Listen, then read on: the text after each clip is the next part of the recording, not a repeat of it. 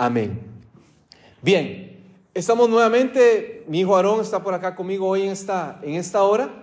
Estamos muy contentos de que nos haya invitado nuevamente a esta, a esta iglesia, preciosa iglesia. Ya hemos estado aquí, creo que es la tercera oportunidad, ¿verdad David? Que hemos estado por acá. Eh, David es el que usualmente siempre nos invita, así que le agradecemos a él la oportunidad, a él, a su familia, a su papá, a su mamá, que siempre nos, nos, nos invitan a venir por acá. Y bueno, en esta oportunidad vamos a estar estudiando, ah bueno, perdón, no, me presenté, solamente siempre lo hago, pero por si, por si no me conocen, mi nombre es Hugo Olivas, de profesión soy psicólogo eh, y siempre me apasiona trabajar eh, para el Señor, desarrollando temas de familia, por supuesto, de crecimiento personal, de todo lo que tenga que ver con temas de salud mental y demás, pero en esta oportunidad nos vamos a enfocar específicamente en una necesidad de una persona que vamos a encontrar aquí en el Evangelio de Juan. Así que yo quiero invitarle a que usted busque conmigo el capítulo 5 de Juan, el apóstol Juan. Eh, el apóstol Juan, todos conocemos acerca de este, de este autor, de este hombre llamado Juan. ¿Lo recuerdan ustedes? Que interactuó en algún momento con nuestro Señor. Es más, recibió en allá en la isla de Pasmos, recuerdan aquella revelación de Apocalipsis, es el mismo Juan. Aquel Juan que le llamaban el hijo del trueno en algún momento, ¿no? Y que después se convirtió en el discípulo amado de Jesús. Así que Juan nos habla en este evangelio desde una visión muy diferente. Aquel Juan que veía el amor y la misericordia del Señor cuando compartía con, las, con la gente, con las necesidades de la gente y sobre todo cuando se ocupaba específicamente de las personas. Ese mismo Juan nos habla, si usted comienza a leer Juan para hacer un pequeño contexto de lo que vamos a estar hablando en el capítulo 5, que es el capítulo que vamos a estar compartiendo en esta mañana, el capítulo 1 en adelante nos comienza a hablar Juan acerca del verbo, ¿no? Explicar quién era Jesús. Antes del capítulo 5, Jesús tiene un encuentro con una mujer. ¿Recuerdan ustedes aquella mujer samaritana que tuvo un encuentro con Jesús? Ya todos conocemos la historia de aquella mujer samaritana, como aquella mujer al ver que Jesús le estaba revelando parte de su vida, ¿verdad? Dijo, este hombre tiene que ser algo diferente, algo tiene que haber en él. Y se fue a buscar a la gente que estaba ahí en la ciudad, decir, mire, me encontré con un hombre que es diferente, me reveló mi vida, conoce mi vida, creo que ese es el Cristo y comienza a hablar y bueno, la gente quedó asombrada con lo que Jesús también les enseñaba. Aquellos samaritanos, recuerden ustedes la diferencia, no voy a explicar ni me voy a tener aquí, pero es una historia muy interesante. Después de esto, viene Jesús y tiene el encuentro con un hombre, un hombre que tenía cierto liderazgo y reputación allá en Capernaum y que también tenía un hijo, pero este hijo tenía una, una necesidad especial. Y yo sé que ahora les voy a hablar a todos los padres que están acá, madres de familia. ¿Qué hacemos nosotros cuando nuestros hijos tienen una necesidad especial? ¿Verdad? Cuando tienen algo, necesitan algo, están en una situación incómoda, problemática, no importa la edad en la que estén nuestros hijos. Siempre los vamos a ver como quienes, como nuestros pequeños hijos. Aunque tenga 40, aunque se diga, mire, es que ya mi hijo tiene 35 y ya hasta soy abuelo porque tiene, eh, tiene cinco hijos. ¿Verdad? No importa, la mamá y el papá siempre lo van a ver como, como su hijo, su pequeño hijo, que en algún momento también tiene ciertas necesidades. Aquel padre ve a su hijo que está enfermo y aquel padre ve a su hijo que está a punto de morir. Así que escuchó acerca de Jesús. Aquel padre salió corriendo de Jesús a pedirle misericordia, a decirle, Señor, mi hijo está muriendo, por favor, ten misericordia de él. Bueno, dice la palabra del Señor que Jesús le dio sanidad a aquel muchacho. Y en ese contexto, ahora sí, nos vamos al capítulo 5, entendiendo qué es lo que estaba haciendo Jesús en aquel momento. Dice la palabra del Señor, búsquela conmigo, por favor, allí, Juan, capítulo 5, versículo 1. Dice la palabra del Señor. Vamos a leer lo que dice la palabra del Señor. Dice, después de estas cosas, lo que acabamos de hablar, dice, había una fiesta de los judíos y subió Jesús a Jerusalén. Y hay en Jerusalén, a la puerta de las ovejas, un estanque, en hebreo se llama Bethesda, el cual tiene cinco pórticos. En estos yacía una gran multitud de enfermos, ciegos, cojos, secos, que esperaban el movimiento del agua, porque un ángel descendía a cierto tiempo al estanque y agitaba el agua, y el que primero descendía al estanque, después del movimiento del agua, quedaba sano de cualquier enfermedad que tuviese. Y estaba allí un hombre que hacía 38 años que estaba enfermo. Cuando Jesús le vio postrado y entendió que hacía mucho tiempo que estaba enfermo, le dijo, ¿quieres ser sano? Señor, le respondió, no tengo hombre que me meta en el estanque. Y cuando el agua es agitada, pues entre tanto yo vengo, otro desciende antes que yo. Jesús le dijo, levántate, toma tu lecho y anda. Vamos a hablar acerca de qué lo que ocurrió en ese momento. A ver, dice el capítulo 5 que Jesús vino a Jerusalén porque se estaba celebrando una fiesta. Posiblemente, la Biblia mía tiene un título, dice que era la fiesta de Pascua. Pero los autores, incluso algunos estudiosos adventistas que hacen comentarios bíblicos, no dan eh, por seguro cuál es la fiesta que se estaba desarrollando en ese momento.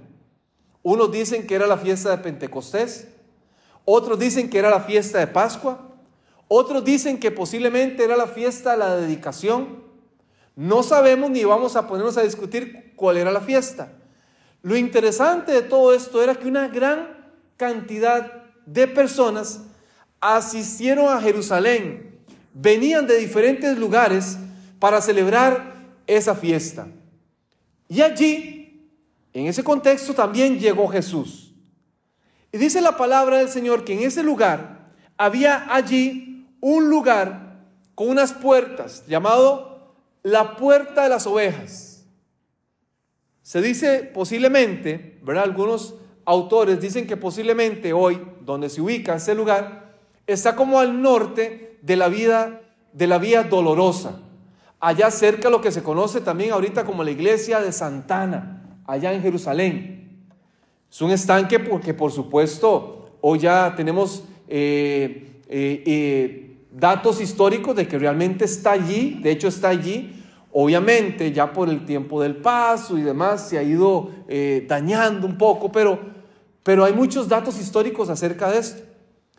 ¿Qué es lo que pasaba ya en aquella famosa puerta de las ovejas, llamado Bethesda? En ese lugar, lo que, lo que ocurría usualmente era que llegaban los judíos cargando una oveja y tenían que atravesar por esas puertas. Esa oveja la iban a ofrecer allí como sustitución de sus pecados la iban a ofrecer para la redención de sus pecados. Y en ese contexto, en aquellas puertas, las ovejas, hoy estamos leyendo que Jesús se presenta delante de aquellas puertas y las iba a atravesar. ¿Por qué? Porque era la representación de que Él era el Cordero de Dios que quitaba el pecado del mundo. En representación de lo que decían aquellos judíos, ¿no? Que tenían que utilizar una oveja como sacrificio, como algo que respondiera por lo que ellos hacían. Hoy Jesucristo estaba entrando en aquel lugar llamado Bethesda. Bethesda significa casa de misericordia.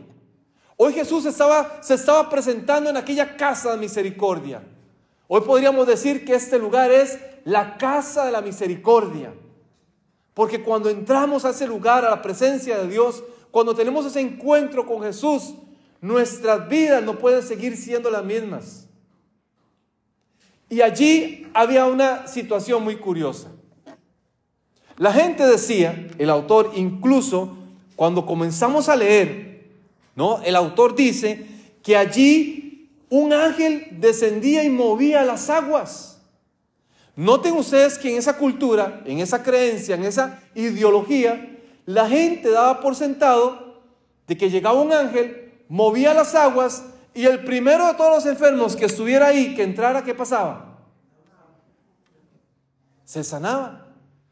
Yo no sé en sus países, pero le voy a contar un poquito acerca de la experiencia de mi país, de Costa Rica, de lo que ocurre. Hace muchos años atrás, algunas décadas atrás, resulta que en mi país, en un lugar rural llamado Cartago, eh, una de las provincias de mi país, resulta que allí había una, una, una joven llamada Juana, una joven humilde que, vivía en el campo.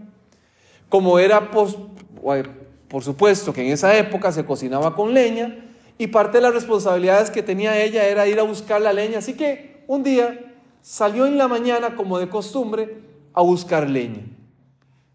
Para sorpresa de ella, en algún momento llegó a un lugar donde había una roca muy grande y encima de la roca había una pequeña muñeca, como una, muñeca de madera, de, perdón, de, de piedra, de color negro. Y entonces Juana llega y dice, ¿qué está haciendo esa muñeca acá?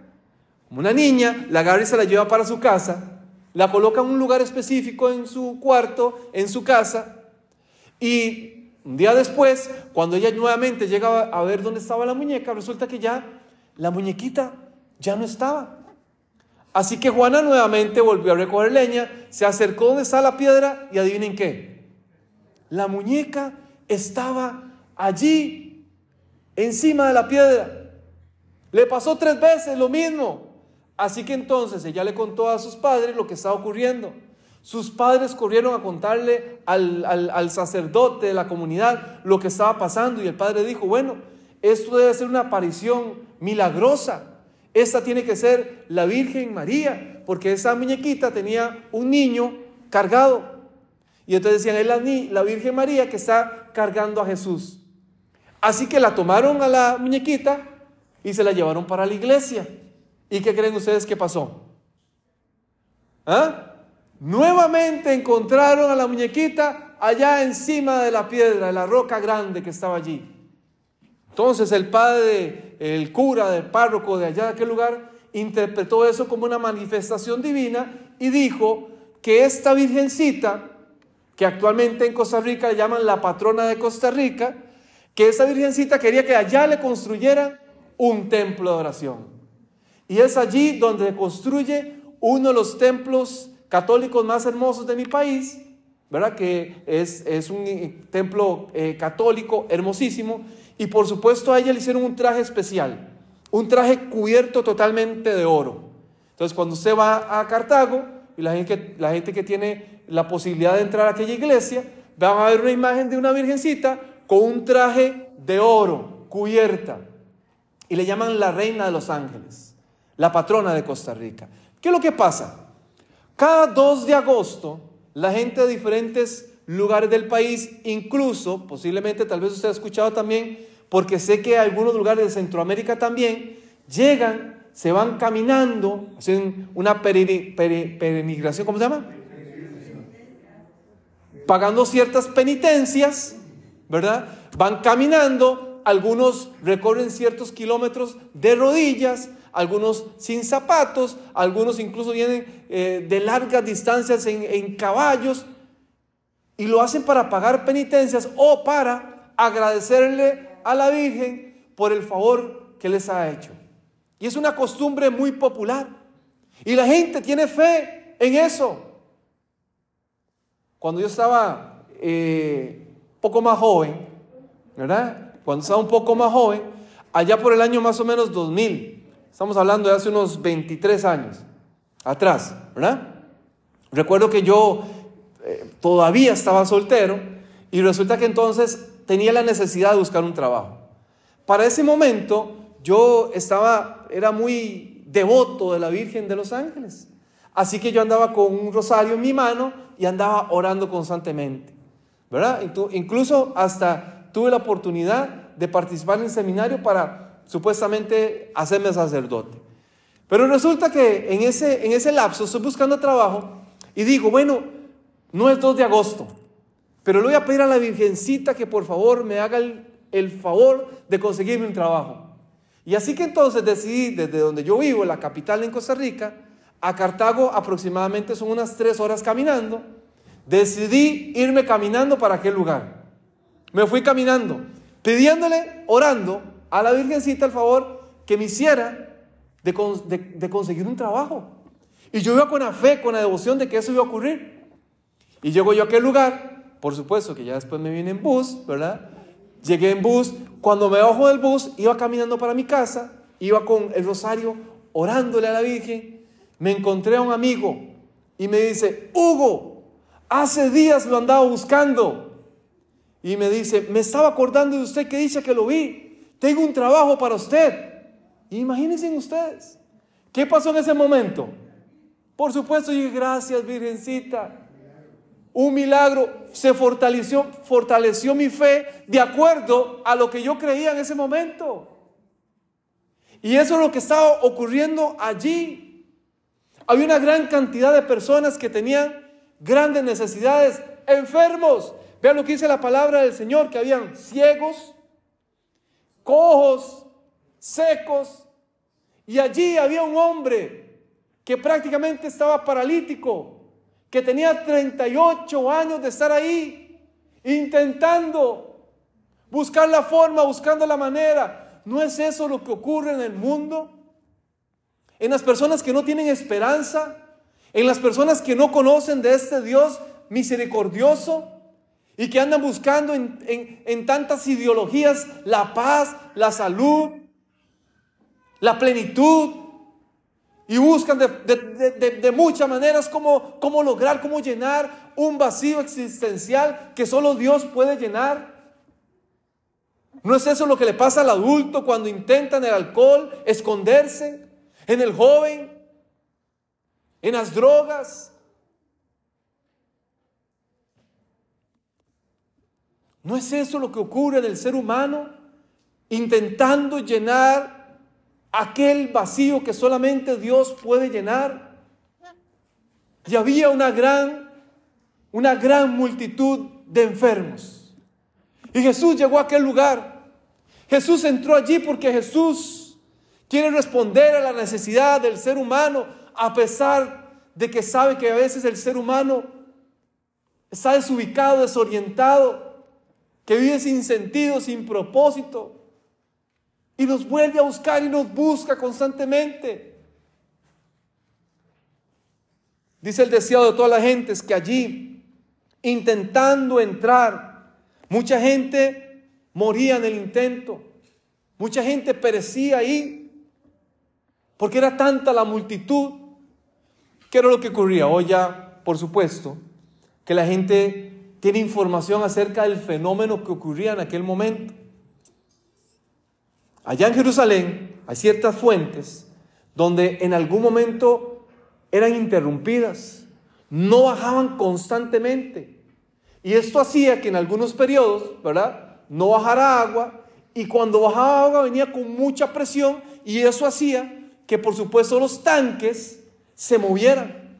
Y la gente interpretaba que era una manifestación divina. Y por eso se acercaban allí. Pero algo tuvo que haber ocurrido para que aquella gente no perdiera la fe. Algo tuvieron que haber visto. Jesús se acerca donde un hombre. Donde un hombre que tenía ya una gran cantidad de tiempo estaba de estar enfermo. 38 años. ¿Se imaginan ustedes? Hoy tal vez le estoy hablando a una persona que tiene 20 años de estar enfermo. Hoy tal vez le estoy hablando a una persona que dice, mire Hugo, es que yo toda la vida he tenido que luchar con esta enfermedad y las pastillas y los tratamientos. Mire, y tal vez no es una enfermedad física, tal vez es una enfermedad mental. Tal vez usted me diga, Hugo, usted no sabe lo que es estar luchando con la depresión toda mi vida, con la depresión, con la ansiedad, con la angustia, con la tristeza, con la desesperación. No saben 38 años aquel hombre con una gran necesidad. Una necesidad especial. Y cuando Jesús lo mira, Jesús lo mira y se llena de misericordia. Y se acerca a aquel hombre. ¿Se imaginan ustedes? Jesús le lanza una pregunta a aquel hombre. Un hombre que se sentía solo. Cuando Jesús comienza a hablar con aquel hombre y le pregunta, ¿quieres ser sano? ¿Quieres sanar? Ahora pregunto, ¿no sería muy obvio lo que quería aquel hombre? ¿No sabía Jesús que aquel hombre tenía 38 años de estar enfermo? Y le pregunta, ¿quieres sanar? ¿Saben por qué? ¿Saben por qué Jesús le pregunta al ser humano, ¿quieres realmente hacer un cambio en la vida? Porque hay mucha indecisión en el corazón del ser humano. Por eso Apocalipsis 3:20 dice, mira, estoy a la puerta y llamo, si alguien oye mi voz si alguien quiere abrir la puerta, yo voy a entrar. Pero es que es cuando el ser humano abre su corazón, abre su mente. ¿Quieres ser sano?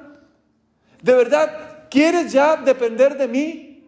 Hoy el Señor tal vez te está diciendo, ya es suficiente.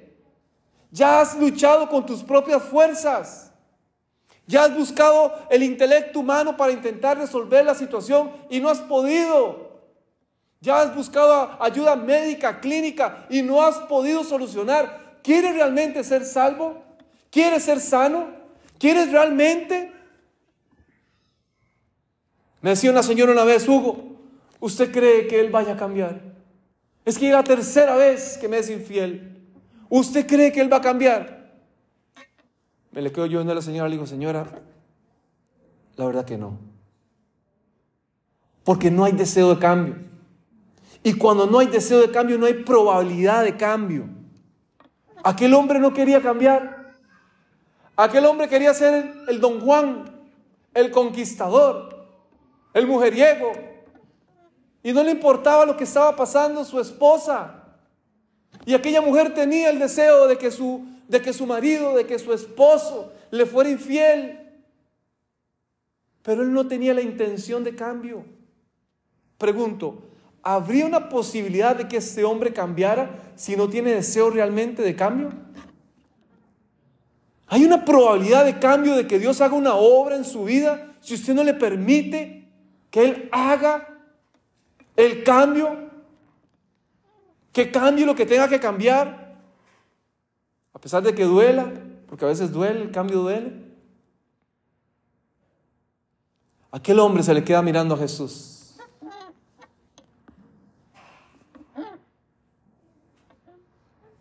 Yo, cuando, yo cuando leo esta historia, yo intento comprender la necesidad de aquel hombre. Yo, yo me quedo pensando, ¿cómo la habrá mirado aquel hombre a Jesús? Maestro, no, no tengo a nadie. Aquel hombre experimentaba una soledad interna, un vacío tremendo. Y no hay nada más triste para el ser humano que sentirse solo sentirse solo. ¿Sabe que, que la soledad se experimenta aún más, cada vez más y con más fuerza y con más intención en dos etapas de la vida? En la juventud, adolescencia, hablo de la adolescencia, y en adultez mayor. Es donde más experimenta la soledad. Porque tal vez aquellos padres ya sus hijos se fueron y experimentan lo que se conoce en psicología como el síndrome del nido vacío. Y hoy los papás dicen, me siento mal, me siento solo, mis hijos no me llaman, no se interesan por mí, no se ocupan tampoco de mis necesidades y experimentan tanta soledad. En los lugares donde hay mucha sobrepoblación, como esos lugares donde vivimos nosotros, ah, no, no, no, es como Latinoamérica, de que usted se conoce todos los vecinos de los que viven en su cuadra por nombre y con todos conversa. Aquí no. Aquí cada quien en su casa, ustedes lo decían ahorita, tocamos y nos llevamos la sorpresa de que habían hispanos. Sí, no somos los únicos hispanos de este lugar. ¿Por qué? La soledad tremenda. Cada quien vive en su mundo. Hay personas que tienen pocas habilidades sociales y entonces prefieren quedarse en la casa que salir a conversar con alguien. ¿Y qué es lo que provoca la, soledad? ¿Qué es lo que provoca la soledad en el corazón del ser humano? tristeza, depresión, angustia, desesperanza y hambre. Tiene hambre, hermana. y hambre. qué soledad, qué vacío. Aquel hombre, maestro, sí, pero no, no, no quiero. No tengo a alguien que me, que me ayude. Cuando yo intento, ya, ya me gana el Señor.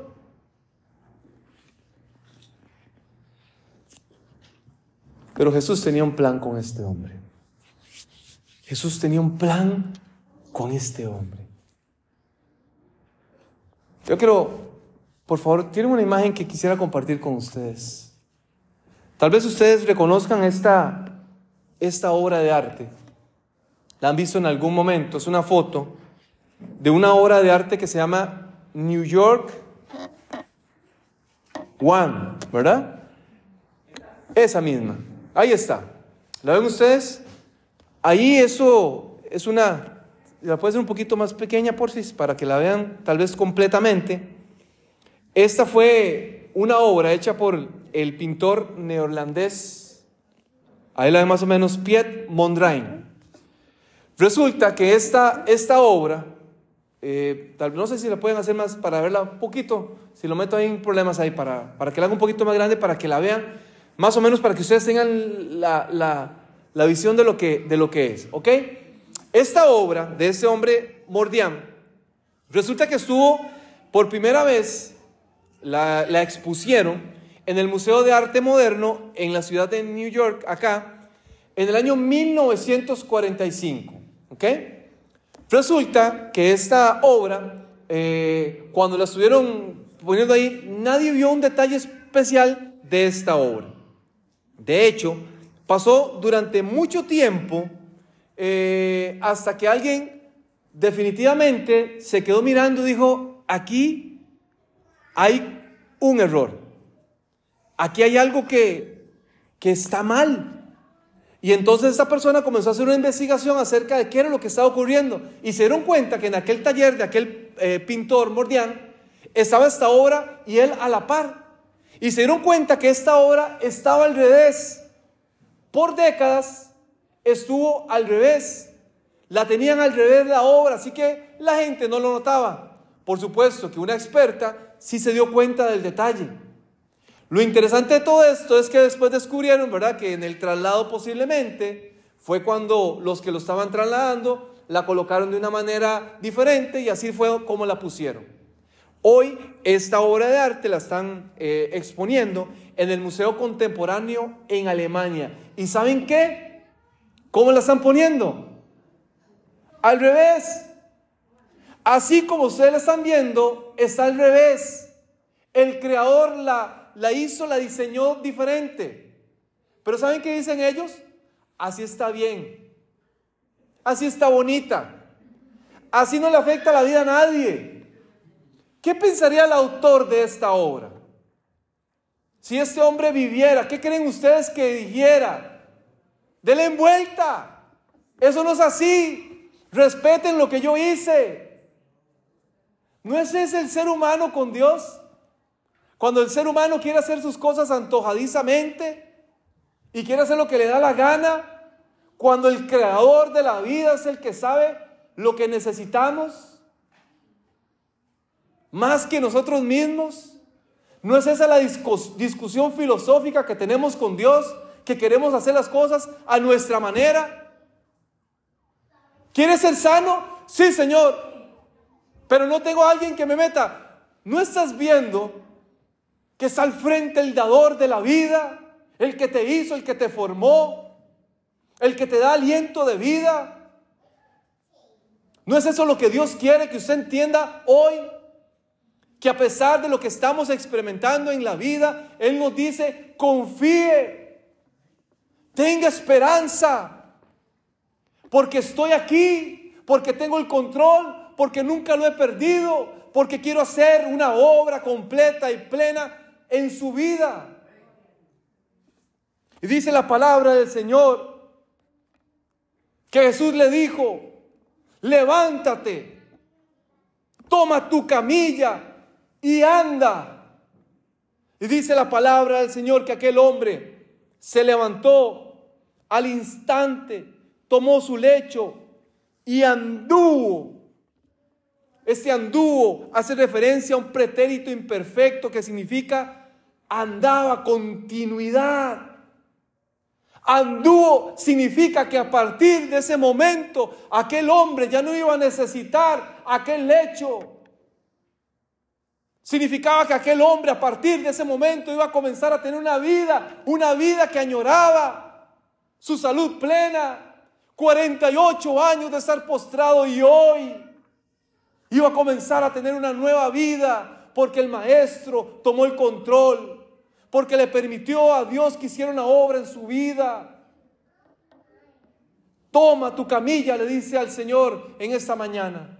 Hoy te dice, toma tu lecho, levántate. No importa las circunstancias de la vida, no importa las situaciones que hoy a usted le están afligiendo. El Señor te dice, toma tu camilla y levántate. Solamente cree, solamente ten fe. ¿Saben lo que me llama más la atención de esta historia? Que dice la palabra del Señor, que ahí estaban los líderes judíos y cuando vieron a aquel hombre allí que iba caminando con el lecho, le comenzaron a decir, pero ¿qué estás haciendo? ¿Estás transgrediendo el, sábado? No puedes llevar eso. Estás desobedeciendo a Dios. Dice, yo no sé. Yo lo único que sé es que estoy sano. ¿Y quién hizo eso? Le decían los líderes. No lo sé. Ni siquiera sé cómo se llama. Lo único que, lo único que me dijo fue que me levantara, que tomara leche y que caminara. Y eso fue lo que yo hice. Una persona que ni siquiera conocía de Jesús. Una persona que ni siquiera sabía quién era Jesús. Aún así Dios hizo un milagro en su vida.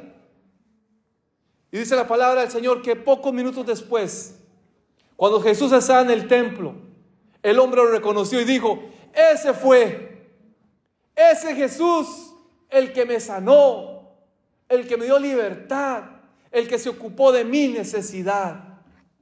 Ese Jesús, ese es nuestro Dios. El que se ocupa de nuestra necesidad. Hoy Dios quiere hacer un milagro en su vida. Usted conoce su necesidad. Usted conoce lo que usted está sintiendo, lo que usted está pensando. Hay gente que a veces nos ve y no saben la lucha interna que llevamos. Y no saben quizás que nos sentimos solos, tristes, que cuando llegamos a la casa no hacemos nada más que llorar, deprimidos, angustiados, sin esperanza, afligidos por la conducta, el comportamiento de un hijo que teníamos una gran expectativa y que lo vemos que está luchando con las adicciones o porque vemos que cuando llegamos a nuestra casa, nuestro hogar se derrumba porque nuestra relación de pareja está deteriorada, lesionada, nuestra relación con nuestros hijos, nuestro trabajo, nuestras finanzas, nuestra, nuestra salud física, mental.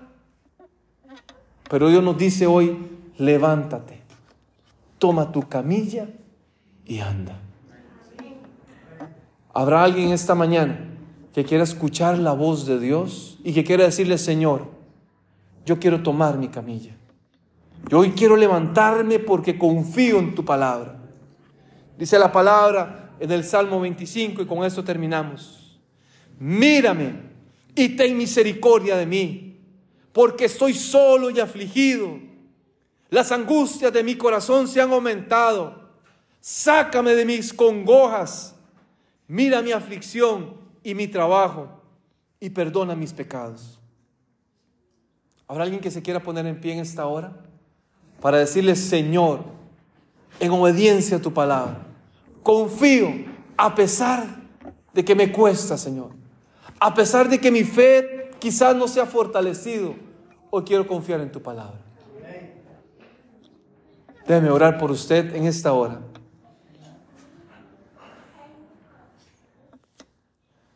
Para pedirle a nuestro Padre Celestial que con esa misma misericordia con la que miró aquel hombre nos mire a nosotros. No somos dignos de tanto amor, no somos dignos de lo que Dios hace por nosotros. Eso se llama misericordia. Es gratis. Vamos a orar. Amado Padre que estás en los cielos, te alabamos y te bendecimos nuevamente, Señor. Y te damos gracias, Señor, por por todo lo que has hecho en nuestras vidas, Señor. Oh Padre Celestial, tú nos conoces. Tú conoces nuestras luchas, nuestras aflicciones. Tú conoces, Señor, lo que nos desgasta física y mentalmente, Señor. Y queremos pedirte que en esta hora tengas misericordia de nosotros. Ayúdanos a escuchar tu voz. Ayúdanos a confiar en ti, a tomar nuestro lecho y andar, Señor. Ayúdanos a experimentar, Señor, lo que tú puedes hacer por nosotros y en nuestras vidas, Señor. Gracias, Señor, porque en esta hora reconocemos de que tú vas a obrar tu perfecta voluntad en nuestras vidas. Gracias, Padre Celestial, porque tú has quitado nuestras cargas. Nos has dado alivio, Señor, y esperanza de que las cosas estarán mejor porque tú sabes que es lo mejor para nosotros. Padre, pido por cada una de las personas que están hoy aquí, para que tú les bendigas, los niños, los jóvenes, los adultos, para que tu misericordia y tu gracia nunca sea parte de nuestras vidas, Señor. Te damos gracias, Señor, porque sabemos que tú nos has hablado, Señor. Permite que puedas confirmar esta verdad en nuestros corazones. En el nombre de tu Hijo amado Cristo Jesús, oramos en esta hora. Amén y amén.